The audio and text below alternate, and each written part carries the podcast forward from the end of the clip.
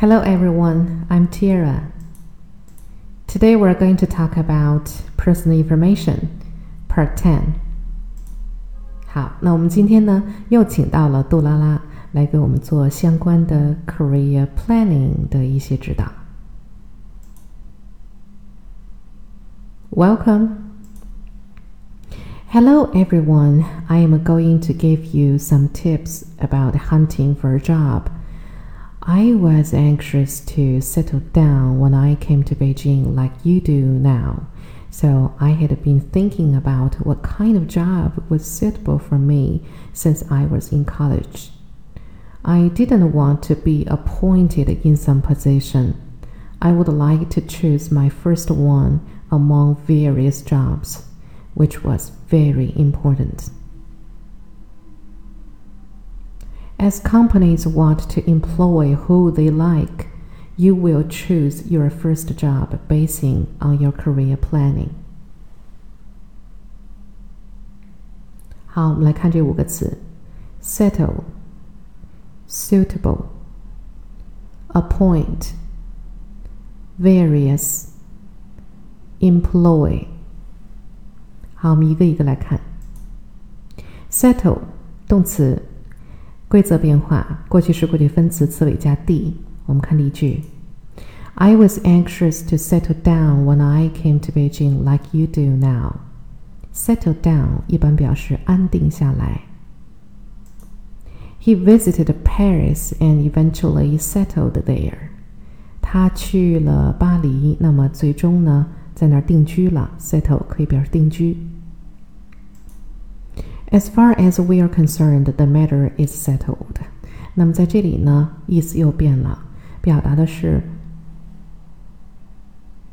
我们这边已经安排妥当了，可以表示安排妥当。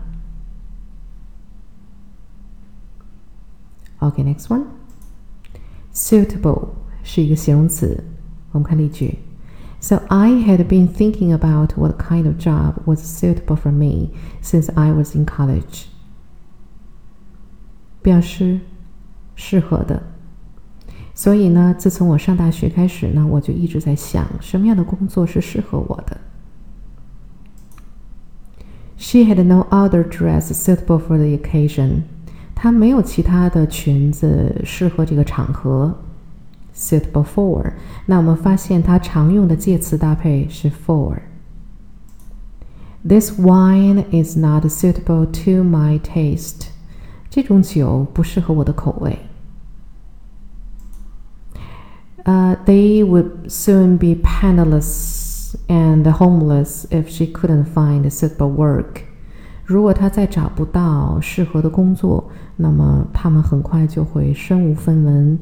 无家可归。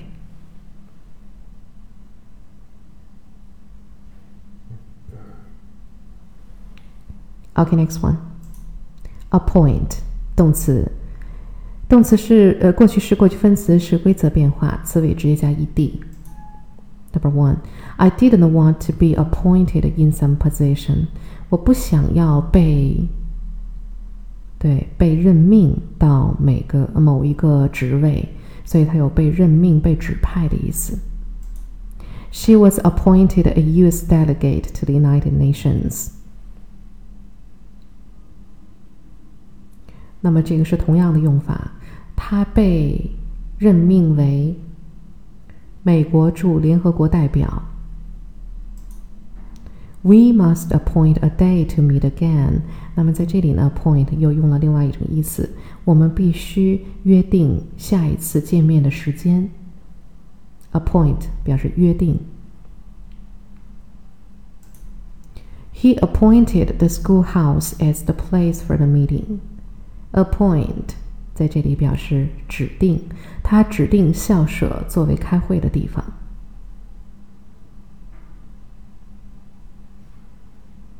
Okay, next one. Various 是形容词。I would like to choose my first one upon among various jobs, which was very important. Various jobs that means all kinds of jobs. They're different. 各种各样的工作。 The school has received various grants from the education department.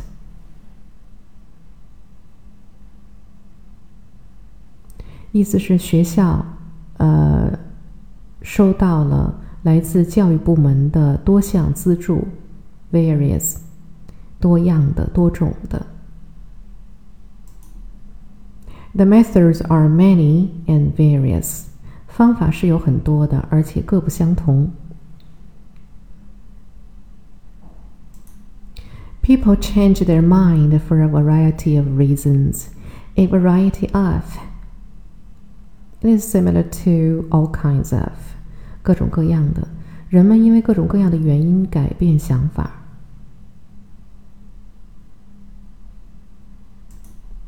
The text varies from the earlier versions。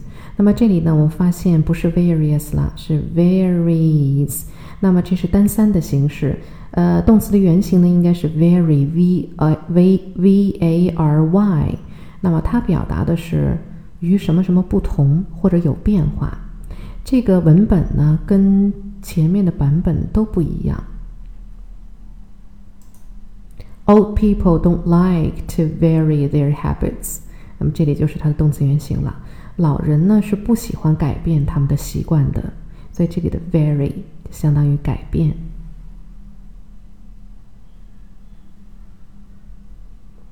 Okay, next one. Employ 动词规则变化，词尾加 ed。我们看例句：As companies want to employ who they like, you will choose your first job basing on your career plan. 那么，就像公司呢，他想要雇佣到他们喜欢的人，所以 employ 的意思呢，在这里表示雇佣。The company employs eighteen staff， 也是同样的意思。这个公司呢，雇佣了十八个员工。呃，the approaches and methods employed in the study，这里我们还能翻译成雇佣吗？嗯，不行。那么这里呢，其实表达的是被应用到研究当中的方法，所以它可以表示采用、应用、使用都可以。Your time could be usefully employed in attending to professional matters。那么这里呢，也表达的是使用的含义。你呢，可以有效的利用时间处理一些专业的问题。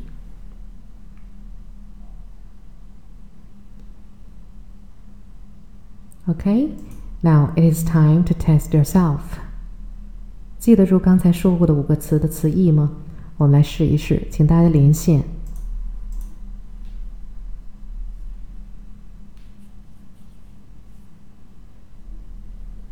好，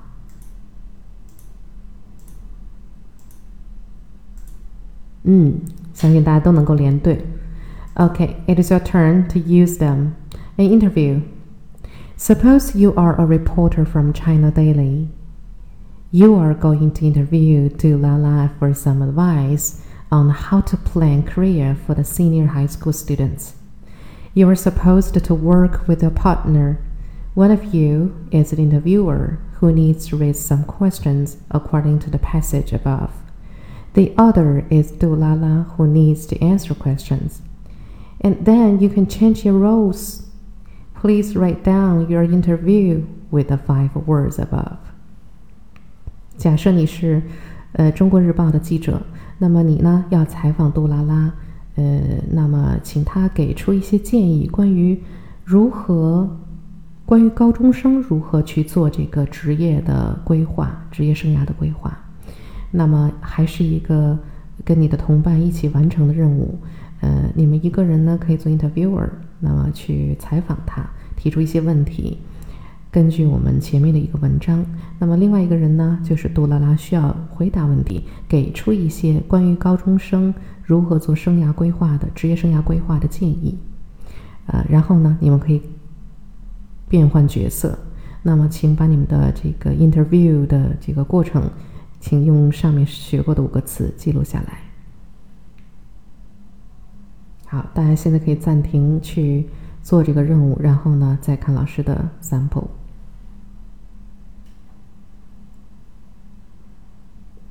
OK，这是我们刚才的那篇文章，相信大家还有印象。那么，I give you a sample. How do you do, Mrs. Du? Nice to meet you again. Could you please give some advice to the senior high school students on how to plan their career? Okay, first, they need to choose their suitable jobs according to their career planning among the various ones. As companies want to employ what, who they like, the students have rights to choose. Don't just be appointed in some position by others.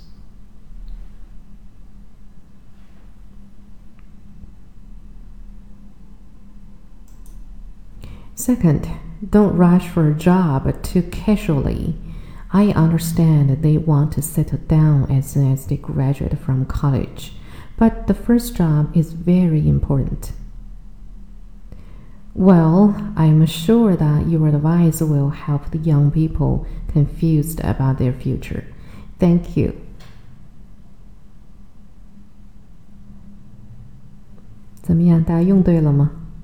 Okay.